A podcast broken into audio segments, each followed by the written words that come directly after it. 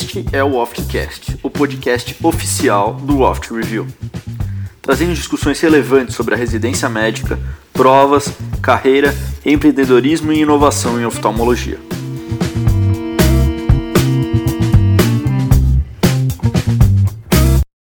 Boa noite a todos os nossos ouvintes, sejam bem-vindos a mais um podcast. Essa semana gente vai fazer mais um papo de oftalmo com vocês. Meu nome é Leonardo Ariello e essa semana a gente vai falar de um assunto que é cada vez mais cobrado na prova de título e que de vez em quando nós também vamos nos deparar na prática clínica, seja na residência, seja no consultório ou em algum hospital. O tema de hoje, então, do nosso papo é sobre vias lacrimais. Junto dos meus colegas Tomás e Douglas e do professor do curso, o professor Bernardo, a gente vai falar um pouquinho sobre o tema, sobre a anatomia, sobre algumas afecções que acometem, então, a via de drenagem do nosso sistema lacrimal. Boa noite, senhores. Boa noite, Léo. Boa noite. Boa noite, ah, pessoal. Bom, então, para iniciar a nossa conversa, é, eu gostaria de fazer uma. Como a gente vai falar um pouquinho das afecções da, que acometem a via de drenagem da nossa lágrima, é importante a gente lembrar um pouquinho, mesmo que por cima, como é que acontece, então, esse fluxo da lágrima, né? E para isso eu já chamo, então, o professor Bernardo para comentar brevemente um pouco desse sistema das vias lacrimais. Bernardo, com você. Fala pessoal, é um prazer estar aqui mais uma vez com grandes amigos. Antes de começar a falar desse assunto, eu queria lembrar os ouvintes que esse é o tema favorito da parte de plástico ocular na prova do CBO, tá? Então, vocês vão encontrar um grande número de questões sobre vias lacrimais, tanto na parte de bases, mas principalmente na parte teórica 2. No ano, na prova de 2021, foram quase 10 questões de vias lacrimais, né, que vão englobar questões de propedêutica, aqueles, aqueles, todos aqueles exames para avaliar as epíforas, exames de imagem também o tratamento. Então, se você parar para pensar, das 225 questões que englobam a prova do CBO como um todo, 10 questões só de patologia das vias lacrimais, são 5% da prova. Você para pensar, só na prova teórica 2, quase 10% da prova. Então, é um tema muito relevante que a gente tem que saber os detalhes. Não, nem sempre é fácil, porque a gente tem que conhecer aqueles testes propedêuticos, testes de Jones, testes né, de Zapia Milder. Então, tem vários epônimos, mas vamos tentar esmiuçar esses, esses testes daqui a pouco. Bom, a gente sabe que o, o sistema lacrimal de drenagem ele é um sistema que vai envolver um mecanismo de drenagem ativo através da bomba lacrimal. Então, a gente tem os músculos, né, o músculo orbicular contribuindo para esse mecanismo de bomba lacrimal. Inclusive, uma falha nesse mecanismo de bomba é uma causa de epífora, que a gente chama de epífora funcional. Mas vamos aqui nos concentrar na parte né, mais básica aqui da anatomia, porque eu quero focar mais nos exames propedêuticos e na, nas patologias. A gente sabe que as vias lacrimais elas começam nos, canal, nos pontos lacrimais, passando pelos canalículos superior e inferior, chegando no canalículo comum.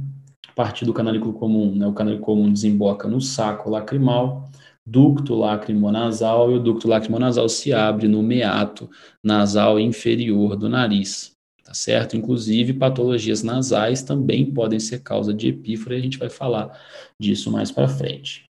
Bom, Bernardo, continuando nessa, nessa linha, então, pegando um pouco da anatomia, a gente precisa identificar um paciente que, que pode ter alguma afecção da via lacrimal. Então, acho que é fundamental que a gente entenda a base, toda a estrutura anatômica da via, para a gente entender como que vai se manifestar isso no paciente. Então, minha próxima pergunta vai nessa linha. Como é que é o jeito desse paciente? O que, que ele vai se queixar? E como que a gente vai investigar melhor esse paciente para ver se ele está tendo uma obstrução em algum local diferente do outro, né?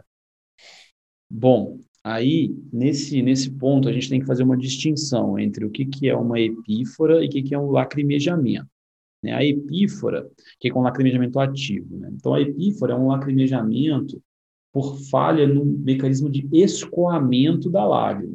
Né? Então, a gente está aqui falando de pacientes com epífora, tá? Então, que tem um lacrimejamento por uma dificuldade no escoamento, algum bloqueio anatômico ou um bloqueio funcional. Que é diferentemente do lacrimejamento ativo, que pode acontecer, por exemplo, o paciente está com uma ceratite, o paciente está com uma blefarite, o paciente tem uma esclerite, qualquer uma dessas condições pode causar um lacrimejamento, mas a gente não chama isso de epífora, tá? Então, a gente vai se concentrar aqui na epífora. A primeira distinção que a gente tem que fazer é se essa epífora ela vem ou não vem acompanhada de dilatação do saco lacrimal e refluxo de secreção quando a gente faz a expressão do saco lacrimal. Porque se essa epífora não vem com essas alterações que eu citei, né, dilatação do saco lacrimal e secreção quando a gente comprime o saco lacrimal, muito provavelmente a gente está falando de uma obstrução mais alta, porque o saco lacrimal não está nem chegando lágrima nele para ele se dilatar, certo? Por outro lado, nas obstruções baixas, isso tende a acontecer. Então, você tende a observar algumas vezes até um nódulo na região ali do, do saco lacrimal, que é a região ali do canto interno, entre, o, entre a base do nariz e o canto interno do olho, e a gente vai observar refluxo de secreção quando a gente comprime essa região. Então, dentro da anamnese, são as alterações mais importantes a gente caracterizar, se tem ou não tem secreção, né, o paciente vai te falar se tem ou se não tem, e a gente segue depois para um exame mais, para os exames mais específicos, né? Primeiramente, a gente vai observar ali, primeiro, primeira coisa, tem ponto lacrimal, o ponto lacrimal está pérvido, a gente faz um exame completo, né? Existem condições como, por exemplo, atresia de ponto lacrimal, o ponto lacrimal pode fechar, né? Tem alguns pacientes que têm pontos lacrimais extranumerários, foi até uma, uma, uma, condição que caiu na prova de 2021, na prova de imagens, o paciente tinha dois pontos lacrimais. É só uma condição que geralmente não causa nenhum sintoma, é só uma variação anatômica. Tá? Mas você vai observar lá, ponto lacrimal está normal posicionado, está patente, beleza. Além disso, a gente tem que avaliar também como que está a flacidez dessas pálpebras. Será que tem uma frouxidão palpebral? Será que tem uma frouxidão tarso-ligamentar? Se isso existir, esse paciente pode ter uma epífora por falha do mecanismo de bomba. Então, você vai fazer aquele snapback test, distraction test, para saber como que está essa flacidez da pálpebra.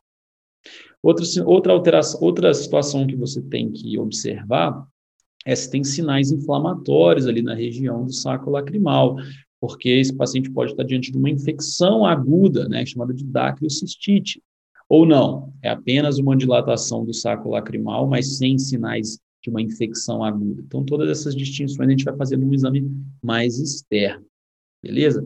Aí a gente vai ter que entrar aqui nos, nos exames propedêuticos mais mais específicos, né? Mas eu queria dar uma, uma pausa aqui agora para perguntar para vocês é, o que, que vocês têm observado aí nas provas, vocês que corrigiram aí as provas, vocês têm visto esse sistema cair muito, como que é?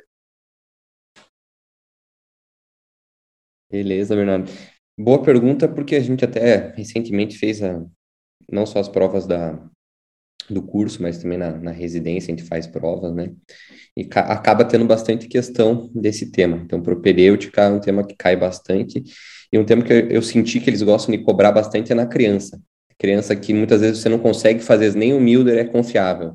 Então, existe um teste também chamado de TOFO, que eu já vi algumas vezes caindo essa questão, que você pinga o colírio, joga uma luzinha e vê, vê a, no caso, com a luz azul, né, que foi para a orofaringe da criança. Então, os testes é uma questão que acaba sendo cobrada, e vi umas duas vezes e achei interessante. Então, um teste que a gente acaba não comentando tanto na prática, não tem tanto acesso, mas é uma questão que eu vi cair também.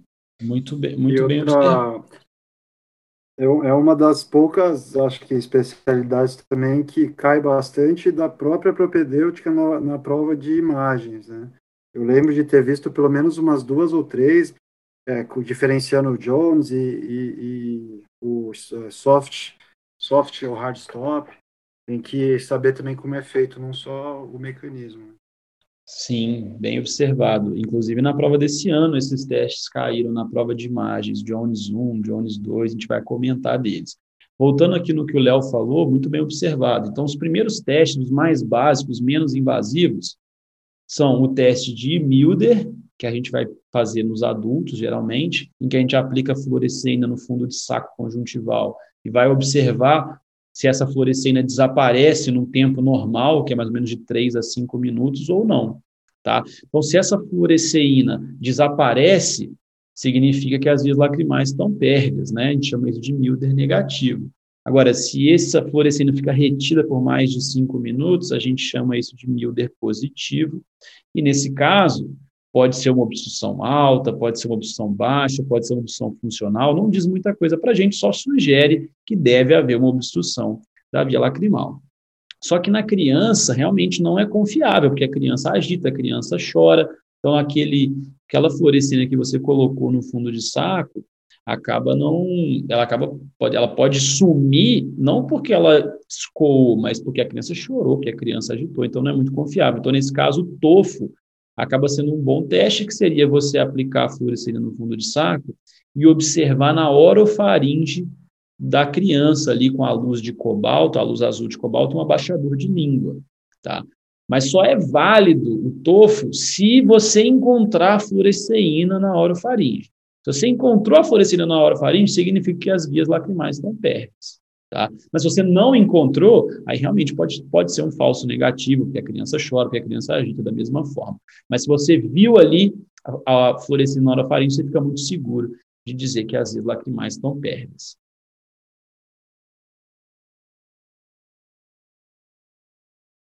Boa. Tá, e quais são os próximos passos aí da propedêutica, já que o, o Milder e o Tofu já são um pouco menos invasivos, apesar da instilação, né? A gente sabe que tem que entubar a via, passar a sonda, como que funciona aí, Bernardo? É, é isso aí. Então, a gente começa com esses testes não invasivos, aí na suspeita de que você tenha uma obstrução, você pode avançar na propedêutica. Alguns testes que são né, bem queridinhos de prova, caiu esse ano, são os testes de Jones né? Tem o teste de Jones 1, o teste de Jones 2. O Jones 1 é muito simples. No começo dele parece com o Milder. Você vai lá, pinga uma fluorescina no fundo de saco. Só que você não vai só observar se ela desaparece ali no fundo do saco. Você vai pegar um cotonete, colocar nas narinas do paciente para ver se o cotonete fica tingido por fluoresceína. Então, você acrescenta isso aí em relação ao Milder, no teste de Jones 1. Se o, né, o cotonete corar com fluoresceína, né, chama de ônus 1 positivo, significa que o corante chegou na cavidade nasal e que as vias lacrimais estão pérvidas. Se o, né, o cotonete não for tingido por fluoresceína, aí nesse caso a gente chama de ônus 1 negativo. Mas também você não consegue definir o local da obstrução, você não consegue dizer se a obstrução é alta, se é baixa, ou se é funcional. Você apenas né, é, você aumenta ainda mais sua suspeita de que tenha uma obstrução. E aí a conduta diante de um Jones 1 negativo é partir para o Jones 2. O que, que você faz no Jones 2? Você pega ali a, a, a via lacrimal e irriga com soro fisiológico após o teste de Jones 1 tá certo? E aí, quais são as possibilidades? Né? Se após irrigar com soro fisiológico, você conseguir observar o soro fisiológico com a fluorescina na cavidade nasal, significa para a gente que aquela fluorescina que você tinha pingado no teste de Jones 1 tinha pelo menos chegado ali no saco lacrimal, tá? Então significa para a gente que essa opção provavelmente ela é baixa, tá? E ela é parcial, porque você conseguiu vencer com, a soro, com o soro fisiológico sob pressão. Tem uma outra situação que é apenas soro fisiológico chegar na cavidade nasal, no teste de Jones 2. Nesse caso, a fluorescina do teste de Jones 1 nem conseguiu chegar no saco lacrimal. Então, provavelmente uma obstrução alta, parcial, ou uma obstrução funcional. E tem o teste de Jones 2 negativo, que é quando nem fluoresceína e nem soro fisiológico chega na cavidade nasal. Nesse caso, você tem uma obstrução completa da via lacrimal, mas também não consegue localizar a obstrução. Então é bem complexo esses testes, é uma coisa que a pessoa vai ter que pegar, ver as imagens, é difícil de você falar sem mostrar as imagens, mas tem caído em prova, tem caído na prova de imagens, então eu sugiro que vocês peguem aí uma, umas imagens, peguem de repente um vídeo, na aula do Off Review vai estar bem explicadinho.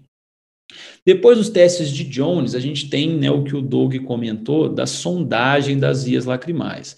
Né, geralmente você vai é, dilatar com um dilatador de ponto lacrimal e você vai sondar com uma sondinha chamada sonda de Bauman. É importante que essa mesma sonda que você usa como um teste propedêutico aqui, ela também pode ser terapêutica no tratamento das obstruções congênitas. E aí você tem duas possibilidades aí quando se faz a sondagem com a sonda de Bauman. Você tem o hard stop ou você tem um soft stop. Hard stop, pessoal, ou parada dura, é quando você consegue, com a sonda de Bauman, progredir até o osso nasal.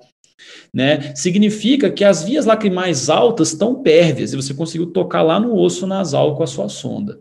No entanto, se você sentir um soft stop, então um, uma parada mole, significa que você não conseguiu chegar no osso nasal e isso sugere fortemente uma obstrução lacrimal alta. Então, esses testes também são queridinhos de prova. Você tem que saber, hard stop, via lacrimal alta pérvia, soft stop, provavelmente uma obstrução da via lacrimal alta. Isso cai sempre na prova. E aí você vai agregar a essa sondagem a irrigação da via lacrimal. Então você vai irrigar, né? Se sondou, você tem soft stop ou hard stop, beleza. Você só sabe se a via lacrimal alta está pérvia ou não. Aí, se você irrigar com soro fisiológico, você consegue muitas informações. Tem várias possibilidades, né? Então, se você irrigou e o soro fisiológico chega na cavidade nasal sem qualquer refluxo, significa que a via lacrimal está pérvia. Então, diante de um quadro de epífara, provavelmente você tem uma obstrução funcional nesse caso. Beleza? No caso de você ter, né, ao irrigar a via lacrimal com soro fisiológico, você tem um refluxo do soro fisiológico pelo mesmo canalículo que você irrigou, provavelmente você tem uma obstrução do canalículo que você está irrigando, beleza? Então, se você tiver um soft stop, mais uma irrigação com refluxo pelo mesmo canalículo, isso fala muito a favor de que aquele canalículo está obstruído. Por outro lado, se você tem um soft stop, que sugere obstrução lacrimal alta, mais refluxo né, do soro fisiológico pelo canalículo oposto, muito provavelmente é o canalículo comum que está obstruído, né? Porque está refluindo pelo canalículo oposto, tá certo? Agora, se você já tem um hard stop, então você já tem a via lacrimal alta pérvia, beleza? E aí quando você irrigou, você, você observou um refluxo pelo canalículo oposto com secreção, aí isso fala a favor de uma obstrução baixa já, uma obstrução ao nível aí do ducto nasolacrimal. Beleza? Então, essas são as possibilidades. É claro que é uma coisa muito complexa, o aluno tem que ver as imagens, tem que parar para estudar, só para clarear aí. Então, essa é a propedêutica mais, mais completa aí das vias lacrimais. E, Bernardo, só queria complementar, então, que eu acho que não está em livro nenhum, assim, tipo, mas a gente sabe que hoje em dia a principal causa de soft stop é a sonda de Baumann na mão do residente, né?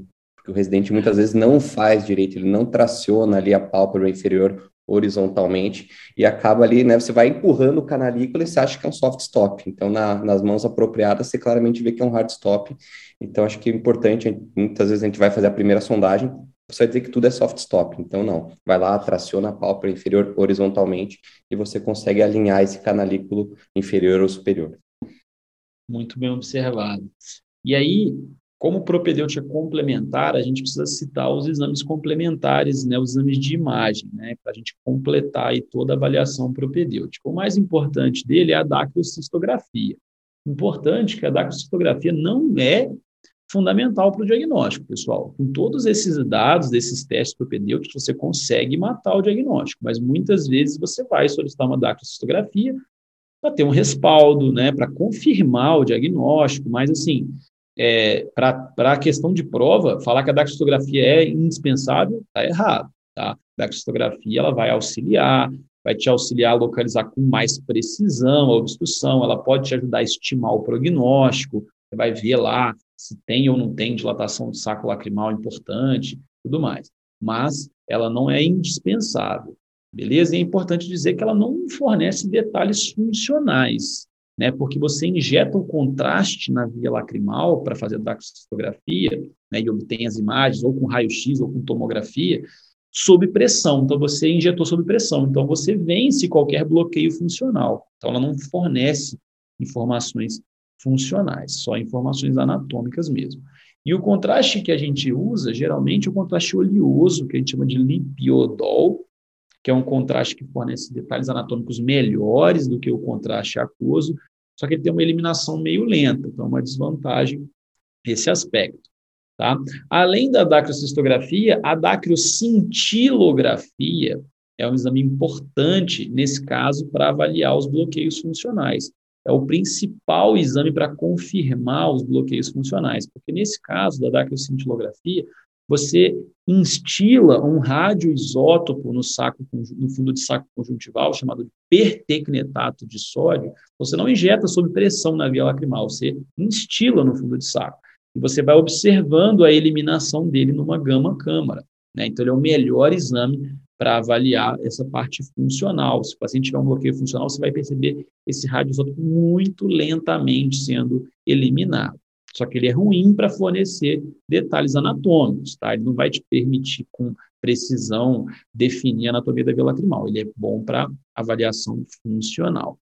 E quando que a gente lança a mão de TC, ressonância, endoscopia nasal? Apenas nos casos mais complexos, casos de trauma, casos que você está suspeitando de tumor, ou no caso de um insucesso cirúrgico, para você querer ver por que, que fechou o ósteo ali da sua rinostomia, você pode lançar mão desses exames, né? Então, TC, ressonância e até endoscopia nasal. A endoscopia nasal vai ter um papel importante quando você estiver suspeitando que a epífora é por uma patologia nasal, por exemplo, uma hipertrofia de cornetos muito importante, o paciente com pólipo nasal pode ter uma epífora por ali, por obstruir o ósteo ali no meato nasal inferior. Então, basicamente, isso que a gente tem para falar de propedêutica. Né? É bem complexo, mas, como eu falei, é um tema queridinho de prova que o aluno tem que prestar bastante atenção. Bernardo, agora que, que você falou. imagem também, né? Opa, desculpa, Tom. Não, você ia complementar que realmente tem que saber e acaba tendo que ver muita imagem, né? Porque na prova cai muita imagem, tanto do procedimento é, como de. É questão, é questão, questão que eles gostam na prova de imagens. Depois vocês veem lá na prova de 2021, foi surreal. Dez questões desse tema e questões bem, bem complexas até na parte de imagens. É, porque tem bastante coisa para falar, né? Você pode mostrar a imagem de TC, você pode mostrar a imagem de, do exame físico normal, do exame físico, as coisas. Isso dá para. Até o nome do, dos testes, o Milder negativo, você pode confundir com o Jones negativo, que são coisas diferentes. Isso dá uma confundida na cabeça, mas é, estudando as coisas ficam mais simples. E, Exato. Bernardo, a ideia é, é tentar decorar o mínimo possível e entender os testes. Se você tentar decorar tudo, realmente vira uma, uma coisa bem complicada. Tem que entender o objetivo de cada teste e o que, que cada teste, o significado né, que cada, cada né, positivo ou negativo vai implicar, enfim, né, tem que tentar raciocinar. Bernardo, agora que você falou da, da, bem da parte propedêutica, eu queria agora puxar para a parte das doenças. A gente sabe que tem bastante doença, a propedêutica acho que é o foco né, da, das provas, né, essa questão de imagem e tudo mais. Mas eu queria perguntar para você como é que você sugere para o aluno estudar as doenças da via lacrimal e quais são os pontos mais importantes nesse, nesse estudo que deve ser levado mais em conta na hora de prestar mais atenção. É, a propedêutica é muito importante, mas as doenças também não ficam muito de lado, não. Eles gostam muito de cobrar também, tá? Então, vamos começar falando das, das obstruções lacrimais congênitas, que talvez seja o tema mais cobrado aí dentro da parte de doenças, tá? Até por ser uma condição muito comum, né? E aí a gente tem que lembrar de um, de um aspecto da embriologia. Né? A canalização da via lacrimal ela vai se completar bem tardiamente na embriologia geralmente ali por volta do oitavo mês. Mas é muito frequente que as crianças, né, os recém-nascidos, eles, eles nascem sem haver a canalização completa da via lacrimal. E isso vai se completar aí ao longo do primeiro ano, tá? O bom é que em 98% dos casos acontece essa canalização completa ao final do primeiro ano. Tá? Então, isso já dá até um insight para a gente de tratamento disso. Pô, se 98% dos casos vão resolver espontaneamente, vão canalizar no primeiro ano, eu não preciso ficar desesperado no primeiro ano diante de uma obstrução lacrimal congênita que chega no meu consultório. Eu vou só observar esse paciente, né?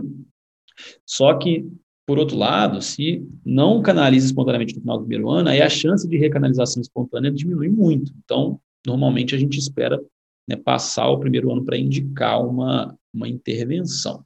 E onde que está localizada essa obstrução lacrimal congênita? Então, isso todo, todo oftalmologista residente que vai prestar prova tem que saber. É uma obstrução baixa do ducto nasolacrimal, ao nível da válvula de Hasne. que é a válvula que vai estar tá ali bem entre o ducto nasolacrimal e o meato nasal inferior.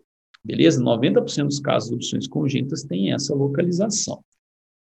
Clinicamente, a gente vai ter uma criança com uma epífora, né, normalmente na segunda semana de vida que vai se manifestar, porque na primeira semana a produção lacrimal é muito pobre, então você vai observar normalmente na segunda semana. E como a obstrução lacrimal baixa, a gente vai ter o saco lacrimal dilatado, né, aquela coisa que a gente falou, as obstruções lacrimais baixas geralmente dilatam o saco lacrimal e você tem refluxo de secreção quando você faz a expressão do saco lacrimal. Só que geralmente o olho está calmo, tá? Você tem refluxo de secreção, mas não quer dizer que está infectado. O olho está calmo, geralmente, né? Você não tem uma infecção, é só apenas uma secreção retida, uma secreção mais mucoide mesmo.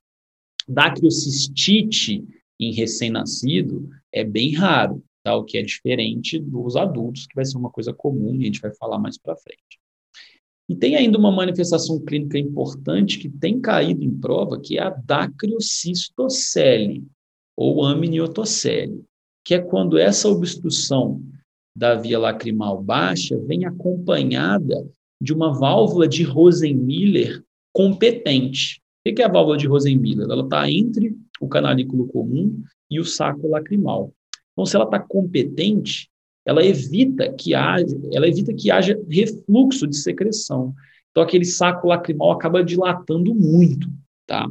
Inclusive, acredita-se que possa até acumular fluido amniótico, líquido amniótico naquele saco lacrimal, fica bem dilatado. Então, é um diagnóstico diferencial importante da dacriocistite, né, que é quando você tem uma infecção ali, porque nesse caso você vai ter um saco lacrimal dilatado, meio arroxeado, mas sem muita hiperemia da pele, sem aquele sinal de infecção ativa. Tá? Então, dacriocistocele ou amniotocele tem caído bastante em prova. Como que você trata essas obstruções congênitas? As obstruções congênitas, a gente trata no primeiro ano só com observação, mas não uma observação passiva, né? Você tenta ajudar a criança com uma massagem, né? Você vai fazer uma massagem ali chamada massagem de Krigler, que é uma massagem que você faz uma pressão na via lacrimal no sentido né, do saco lacrimal para o ducto lacrimal nasal para tentar ajudar a vencer aquela obstrução. E é importante também fazer uma massagem esvaziadora para esvaziar aquele saco lacrimal. Aí seria já uma massagem em direção ao ponto lacrimal, né? uma massagem em direção ao alto para tirar aquela secreção, porque secreção retida é um fator de risco para infecção. E aí, beleza, já diagnosticamos, já sabemos como tratar no primeiro ano, mas se não resolveu no primeiro ano, não resolveu com as massagens, a gente vai ter que fazer alguma intervenção. E geralmente a gente vai fazer a sondagem, que é aquilo que a gente já falou lá como teste propedêutico, aquela mesma sondinha de Bauman que a gente fazia hard stop e soft stop, a gente pode progredir ela até a via lacrimal baixa e tentar vencer essa obstrução só com uma sondagem de Bauman, que é um procedimento bem mais simples. Tá? Se não resolveu com a sondagem, aí você parte para tratamentos mais sofisticados, como, por exemplo, uma intubação com uma sonda de Crawford, que consiste em você deixar uma sonda de silicone. A sonda de Bauman é uma sonda metálica que você faz a sondagem e acabou. Diferente da sonda de Crawford, que é uma sonda de silicone que você mantém por 30 a 60 dias. Se não resolveu com a sonda de Crawford, aí você vai uma cirurgia mais complexa, que é a dacrocistorrinostomia, a gente vai falar com detalhes aí mais para o final, quando a gente estiver falando de opções baixas do adulto, que é bem importante. Então, é basicamente isso, assim, é esse o algoritmozinho que a gente tem que ter em mente nas obstruções congênitas, e é um tema que cai muito. Beleza, Bernardo, excelente. Falamos um pouquinho das obstruções congênitas, então agora a gente podia comentar um pouco do que, o que é adquirido com relação às vias lacrimais. A gente sabe que é, é necessário, até para entender melhor, a gente separar o que é via lacrimal alta do que é via lacrimal baixa, que o tratamento e as causas muitas vezes são diferentes. Então, primeiro eu queria começar justamente comentando das, das obstruções que acometem a região ali do ponto lacrimal, do canalículo, até a própria válvula de Rosenmiller, que o Bernardo comentou. Vamos falar um pouquinho de cada uma delas. Vamos. Só antes de, de, entrar nesse tema, só queria voltar nas opções congênitas, que a gente falou que no primeiro ano é só observação e massagem, mas se a criança tiver dacriocistite aguda, então infecção, ou tiver aquela dacriocistocele, a gente tem que fazer a sondagem precoce. Então, você faz a sondagem imediata. Tá? Então, você não espera o primeiro ano nesse caso. E aí pode ser questão de prova isso também. Voltando agora à pergunta do Léo sobre as afecções, então, adquiridas da via lacrimal alta, eu destaco duas principais, tá? Para a prova de vocês. A primeira delas é a canaliculite, que a prova adora cobrar, embora seja uma condição incomum na nossa prática, cai direto em prova, caiu esse ano também. Esse ano foi o ano das vias lacrimais, então caiu canaliculite também. Então, uma condição infecciosa e a bactéria que causa a canaliculite também a prova gosta de te cobrar, que é o Actinomyces israeli, uma bactéria pouco falada, mas que é o agente clássico da canaliculite, uma bactéria gram-positiva, embora tenha nome de fungo, tá? Não vai cair nessa de achar que é fungo, porque chama actinomyces. Actinomyces é nome de fungo, né? Mas no caso, achavam que era fungo, mas depois descobriram que era uma bactéria gram-positiva. Mas também pode ser causada por outros gram-positivos, como Staphylococcus e Streptococcus, tá? Qual que é a clínica da canaliculite, pessoal? Geralmente, você tem ali um quadro como se fosse um, um ordelo, tá? Então, você tem ali uma pálpebra meio edemaciada, meio hiperemiada. Inclusive, o diagnóstico muitas vezes é tardio por conta disso, porque você vai achando que é ordelo, que é blefarite, tá? Mas tem um sinal importante que é saída espontânea de secreção purulenta pelo ponto lacrimal. Uma coisa é refluxo de secreção quando você faz a expressão do saco lacrimal. Isso fala a favor de via lacrimal baixa, tá? Agora, se você tem saída espontânea de secreção de pus, isso pode ser uma canaliculite, tá bom? E outro achado importante, mas aí já é um achado já de, do intraoperatório, porque essas, esses pacientes vão ter tratamento cirúrgico, é a presença de dacriólitos. É muito comum na canaliculite, que são concreções, como se fossem pedrinhas, né, concreções calcárias que são formadas na via lacrimal. Então, voltando na clínica, então o paciente vai ter uma pálpebra hiperemiada, edemaciada, dor ali na região mais interna da pálpebra e saída de secreção purulenta pelo ponto lacrimal. O tratamento da canaliculite também é questão de prova, é sempre cirúrgico. Tá? Você tem que abrir aquela via lacrimal, tá? fazer uma chamada canaliculotomia, remover esses dacriólitos, que são essas concreções, e irrigar a via lacrimal com antibiótico. Tá? Então, canaliculite, importante saber o agente, a clínica e o tratamento. Além da canaliculite, o trauma de canalículo, né, o trauma palpebral, pode ser uma questão quente de prova. E quando que a gente vai suspeitar de trauma de canalículo? Quando, quando a laceração palpebral ela é medial ao ponto lacrimal. Se você tem uma laceração de pálpebra medial ao ponto lacrimal, na, pega a margem palpebral e, e é medial ao ponto lacrimal, muito provavelmente você pegou a via lacrimal. Né? É muito frequente no sexo masculino, porque o sexo masculino é mais suscetível a traumas, né? E é importante saber a causa mais comum, né? Questão de prova também. Em crianças, é mordedura canina, então o cãozinho vai lá e morde a pálpebra da criança, e em adultos já é acidente automobilístico, tá? Então é importante saber essa epidemiologia, tá? E nesse caso, o que cai é mais a questão do tratamento, né? Porque não tem a clínica, pô, você vai ver lá o trauma, não tem o que ver de clínica. Né? Então, é a epidemiologia e o tratamento que a gente precisa saber. No caso do tratamento, a gente tem duas abordagens.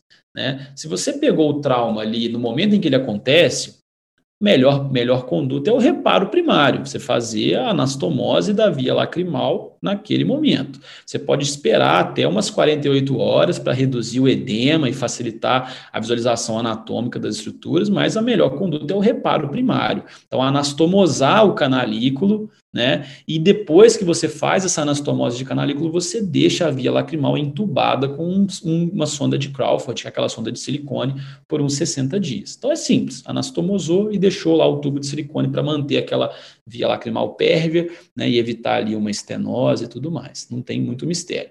Alguns detalhes. É importante você evitar infiltração com anestésico, porque isso vai distorcer toda a anatomia, então é preferível anestesia geral nesses casos.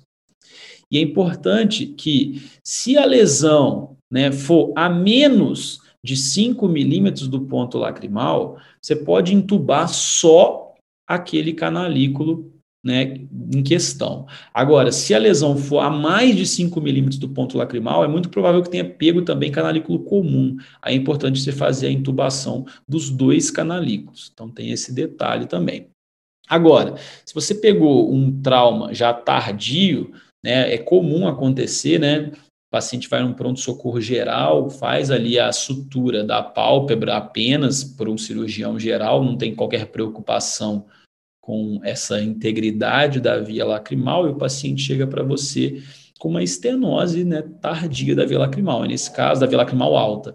E nesse caso, aí não adianta fazer anastomose, porque já teve toda, né, já está tudo fibrosado, né, você já não tem mais uma anatomia fácil de reconstruir. E aí a gente tem que saber, para a prova, qual que é o, a cirurgia para reparo da via lacrimal alta nesses casos, que é o implante do tubo de Lester Jones. Tá? A questão de prova, tem que conhecer o tubo de Lester Jones, então peguem a imagem do tubo de Lester Jones para conhecer, que é um tubo de vidro com um revestimento plástico que você implanta ali bem na região do canto interno do olho, bem ali próximo à carúncula. Então você vê um tubinho ali próximo da carúncula, é um tubinho com uma boquinha larga, provavelmente é um tubo de Lester Jones. E ele vai direto dessa região ali do lago lacrimal próximo a carúnculo até a cavidade nasal. Tá? Essa cirurgia também pode ser chamada de conjuntivodacriocisto-rinostomia ou implante de tubo de Lester Jones. No entanto, é uma cirurgia que tem um índice de falha alto, tá? Não é uma cirurgia assim com grande índice de sucesso. Não, esse tubo, a, a, principal complicação dele é ele extruir, tá? Pode extruir em algumas séries, em alguns relatos, até 50% dos casos. Então, basicamente isso aí de via lacrimal alta, tá? Então, canaliculite e é, os traumas, tá? Só que a gente também tem as, as alterações né, da via lacrimal alta congênitas, outras, né? Por exemplo, né, atresia de ponto lacrimal, como eu falei, ponto lacrimal extranumerário, que geralmente é uma condição assintomática, mas acho que focando aí em canaliculite e trauma, o aluno está bem preparado. Beleza, Bernardo. Acho que foi uma boa, boa revisão da, da parte da via alta. É, eu só queria comentar um caso até, então aproveitar que a gente está tá conversando sobre isso. É importante nesses traumas de, de, de mordedura de cachorro, vias lacrimais, a gente fazer um exame mesmo, porque eu mesmo no pronto-socorro, no primeiro ano como residente, atendi uma criança com trauma de mordedura de cachorro na pálpebra inferior e encaminhei para o centro cirúrgico como indicação de sutura de margem palpebral. Quem não lembra das suturas de margem, dá uma checada no, na página do Oft Review, que as aulas estão lá. Então, encaminhei como sutura de margem palpebral, mas também como de canalículo, mas eu não avaliei o canalículo e não tinha lesão de canalículo, era só de margem. Então é importante a gente saber distinguir ele. A margem é do lado do canalículo, mas pode ser só um, mas pode ser os dois também, né? Então tá bom. Bom, vamos passar agora para a parte da, das obstruções baixas. É, acho que tem alguns tipos de doenças que, a gente pode encontrar também, infecciosas, idiopáticas, que o Bernardo pode comentar um pouquinho também. Como é que é a manifestação dessas doenças e qual que é quais são as principais causas de obstrução baixa que a gente vai ver. Então, as obstruções baixas, a gente chama elas de dacriocistites, de um modo geral, tá? Então, não quer dizer que você chamou de dacriocistite, que está falando daquele quadro infeccioso, ultra-inflamatório que a gente pega em pronto-socorro. Não. Qualquer opção lacrimal baixa pode ser chamada de dacriocistite. E essas dacriocistites geralmente são idiopáticas, em até 75% dos casos, mais comum em mulheres idosas. Mas existem algumas causas secundárias de dacriocistite, como algumas doenças inflamatórias, então, a gente vai lembrar aí que Wegener pode tudo. Então, Wegener pode também inflamar a via lacrimal baixa ali, causar uma obstrução baixa. Doenças infecciosas como sarcoidose, tuberculose, hanseníase também podem causar infecção da via lacrimal, embora seja algo extremamente raro. A gente tem os tumores, né, tumores da via lacrimal, por exemplo, tumor de saco lacrimal é uma entidade que existe, embora muito raro. E as doenças da cavidade nasal também podem causar obstruções baixas. Mas o mais comum é aquela dacriocistite idiopática da senhorinha, da mulher pós-menopausa. Beleza? E aí a dacriocistite a gente vai dividir então em dacriocistite crônica que é a forma mais comum, que é aquela que não está com uma infecção ativa, é apenas um processo obstrutivo, e a dacticite aguda, que é o quadro infeccioso franco que a gente está acostumado a ver aí no pronto-socorro. Então, na dacticite crônica, é aquela pessoa, né, aquela, geralmente uma mulher pós-menopausa, que queixa-se de epífora, lacrimejamento, e esse lacrimejamento vem acompanhado de dilatação do saco lacrimal, como a gente já falou nas obstruções baixas, e refluxo de secreção à expressão, mas o olho está calmo, não tem infecção ativa, né? Geralmente por um quadro idiopático, uma inflamação idiopática ali da região do ducto lacrimonasal e do saco lacrimal e que provoca essa estenose. Tardiamente, essa inflamação pode evoluir para uma cicatrização, para uma fibrose, mas no começo você tem apenas uma inflamação ali idiopática. No caso da dactocistite aguda, aí a exacerbação infecciosa desse quadro obstrutivo. Qualquer secreção parada, represada, pode infectar, né? E isso pode acontecer na via lacrimal. E nesse caso, a gente está falando geralmente de gram-positivos também. Staphylococcus aureus, Streptococcus pneumoniae, são os agentes aí mais comuns. Nesse caso, você vai ter dor, inflamação, pode ter fístula, então aquele saco lacrimal cheio de secreção purulenta pode fistulizar para a pele, inclusive pode evoluir para celulite. Nesses casos, você tem que tratar a infecção, né? Antibióticos de amplo espectro, né? Geralmente antibióticos venosos, por exemplo, oxacilina, que é um antibiótico que pega bem os Staphylococcus aureus, é uma das opções nesse caso.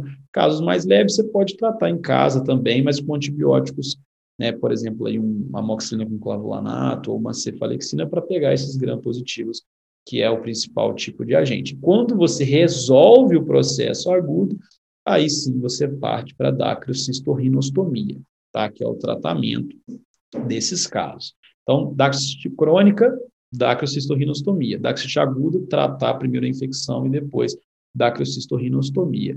Tá? E a dactilostomia talvez seja uma das cirurgias mais cobradas na prova de CBO, de todas as especialidades. Tá? Eles adoram isso.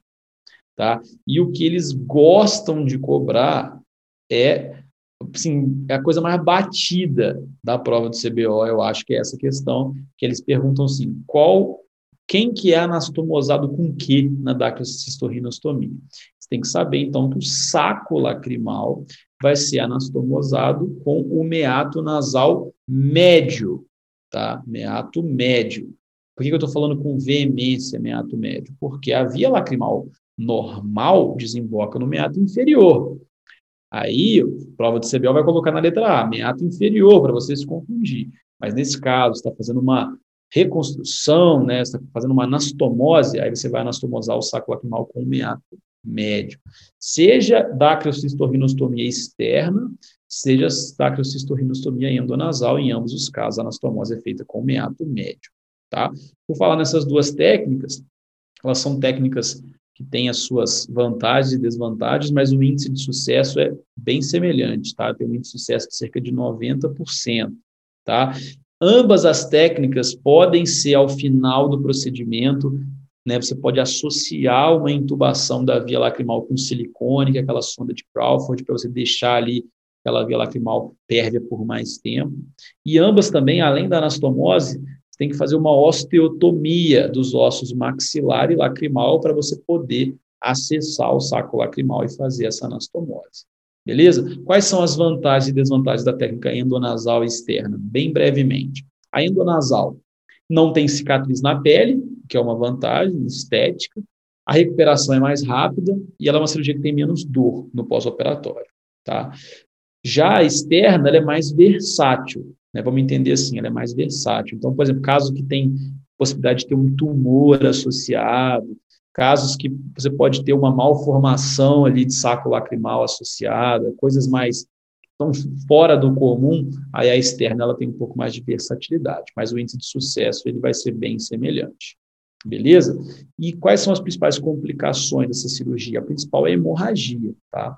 Hemorragia pode acontecer por você pegar ali os vasos angulares, os vasos mucosos ou até os vasos né, da, ósseos na parte da osteotomia. Uma complicação que já caiu em prova é a licorreia, que é quando você faz a osteotomia, em vez de fazer nos ossos né, lacrimal e maxilar, que é o normal, quando você pega um pouco de etimoide, faz a, a osteotomia muito alta, aí você pode fazer uma fístula licórica, tá? E nesse caso o paciente tem que ser internado, antibiótico de amplo espectro para fechar essa fístula, tá? E a falência cirúrgica seria a terceira comunicação, geralmente acontece por fechamento da rinostomia, né, fechamento ali do ósteo do meato médio. No caso de falência, você tem que investigar, né, por que, que houve a falência. Então, exames de imagem são importantes nesse caso, inclusive endoscopia nasal vai te ajudar a entender por que aconteceu a falência. E aí a conduta geralmente vai ser uma redacriocistorrinostomia, tá? E aí o índice de sucesso vai diminuindo quando você tem reoperações. Bom, é, além das dacriocistites, como eu falei, a gente tem os tumores do saco lacrimal como causa de obstruções lacrimais baixas, né, mas é uma coisa muito mais rara, geralmente vai acometer idosos, são tumores graves, tá? Tem mais de 50% de mortalidade, né, e, e, a grande maioria deles são malignos, tá? Os tumores de saco lacrimal. A maioria deles são carcinomas espinocelulares, tá? Então, SEC, SEC de, de saco lacrimal.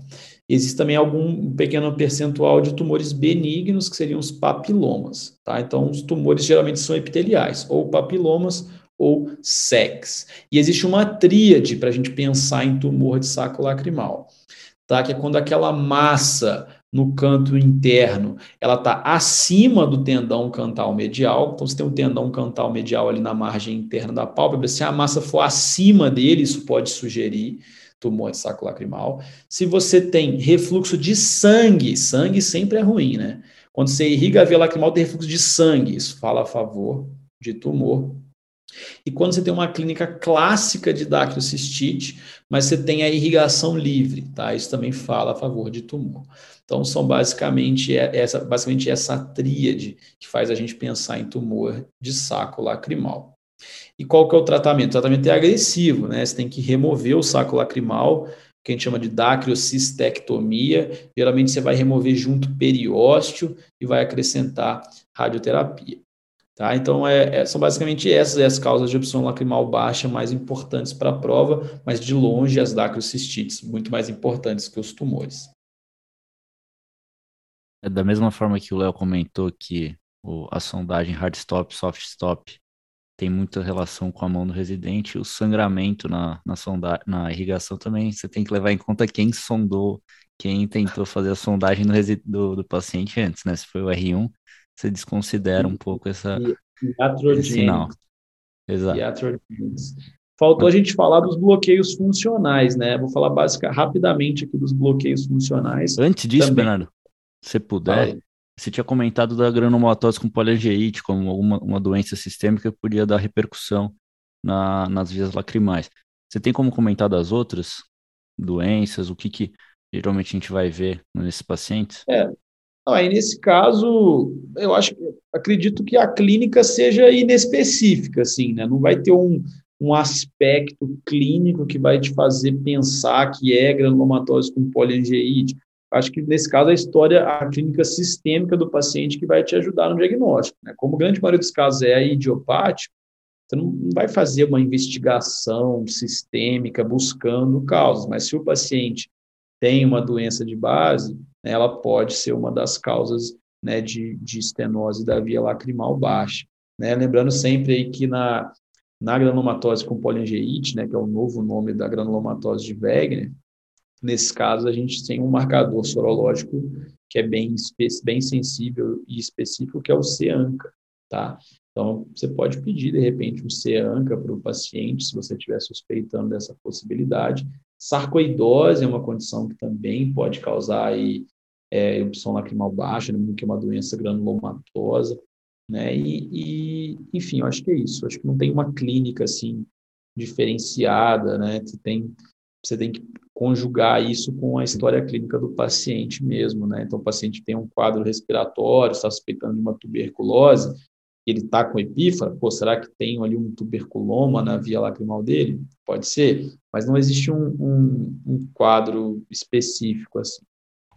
Eu perguntei também só para é, contar um, um, caso lá que a gente viu nas interconsultas de um paciente que depois de uma Steven Jones, é, de um Steven Jones, ele evoluiu com epífora, a gente pensou no começo que pudesse alguma coisa da córnea e tentou tratar bastante porque que o cara tinha esse lacrimejamento, se tinha alguma ainda alguma lesão corneana, mas a gente foi ver depois que por causa da lesão mucosa, da mucosa, ele tinha obstruído os canalículos de um olho e isso foi um, uma coisa que eu, eu lembrei que acho que é interessante comentar também. Interessante. Boa. E agora, manda bala, termina essa aula maravilhosa aí que você está dando, falando das, das obstruções funcionais. Obstrução funcional não, né? Da epífora funcional. É, não, epífora funcional, bloqueio funcional, é, enfim, é, até obstruções funcionais, acho que não, não, tem problema usar esse termo, é quando essa epífora, esse lacrimejamento, não vem acompanhado de uma obstrução de fato, mas sim uma falha no mecanismo de bomba lacrimal. Então, assim como as epíforas associadas à dacriocistite, as epíforas funcionais também vão ser mais comuns em mulheres né, na época e pós-menopausa, mulheres mais velhas, e a causa disso, né, geralmente vai ser justamente o envelhecimento palpebral, a frouxidão ali dos ligamentos da pálpebra e do músculo orbicular, que são fundamentais para o mecanismo de bomba lacrimal. Né? Então, é importante a gente lembrar daqueles testes, né? Nós temos um distraction test, o snapback test, que são testes que testam essa flacidez horizontal e podem ajudar a dar esse diagnóstico. Uma outra causa de, de bloqueio funcional, né, epífora funcional, seria paralisia facial, né?